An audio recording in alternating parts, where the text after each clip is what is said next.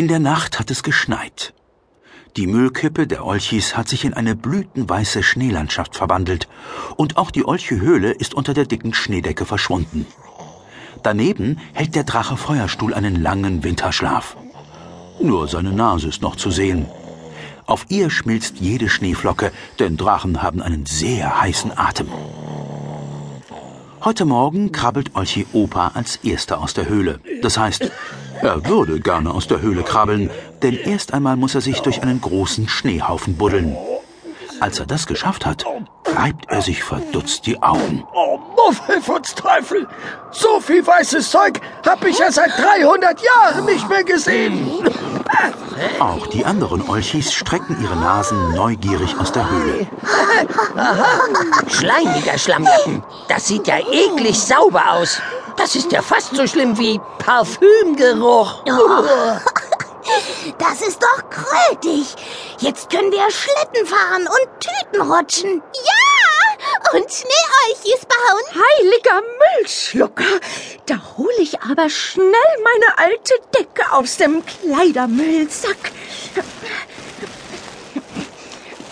Die hält schön warm. Beim Krötenfurz, dass ich sowas noch erleben muss. Regt euch nicht auf. Irgendwann schmilzt das alles weg. Und dann gibt es einen herrlichen Matsch. Na, da hast du auch wieder recht. Komm, wir holen unsere schmuddeligen Anoraks und dann bauen wir einen Schneeolchi. Au ja! Da helfe ich auch mit. Das macht mich gleich 100 Jahre jünger. Und schon bekommt Olchi Opa einen dicken Schneeball direkt auf die Knubbelnase. Hey! äh, Das macht Spaß! Ja, und wie?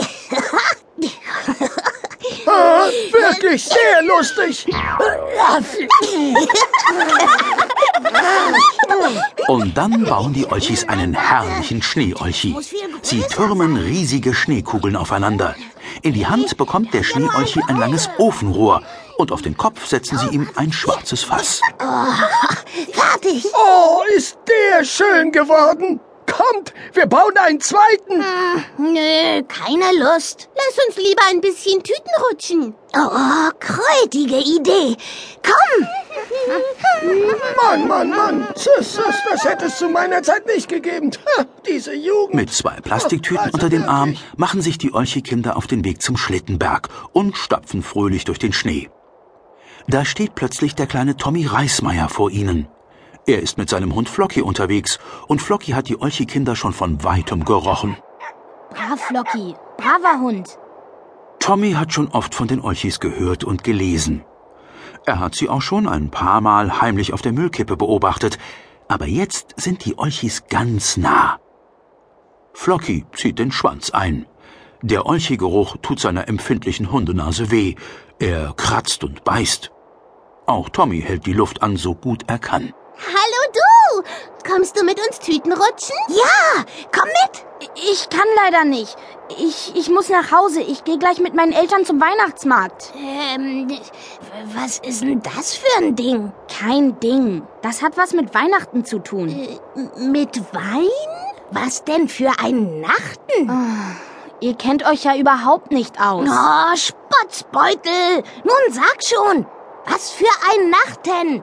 Ja, und was für ein Wein. Und da erzählt Tommy den Olchi-Kindern, dass in drei Tagen Weihnachten ist. Er erzählt vom Weihnachtsmann, von den Geschenken, vom geschmückten Baum, von den Plätzchen und Lebkuchen und vom Weihnachtsmarkt, auf dem die herrlichsten Sachen verkauft werden. Und dass Weihnachten das allerschönste Fest ist, das es gibt. Die Olchi-Kinder machen große Augen und vor Staunen stehen ihre Münder weit offen. Boah, jetzt muss ich aber wirklich los. Macht's gut.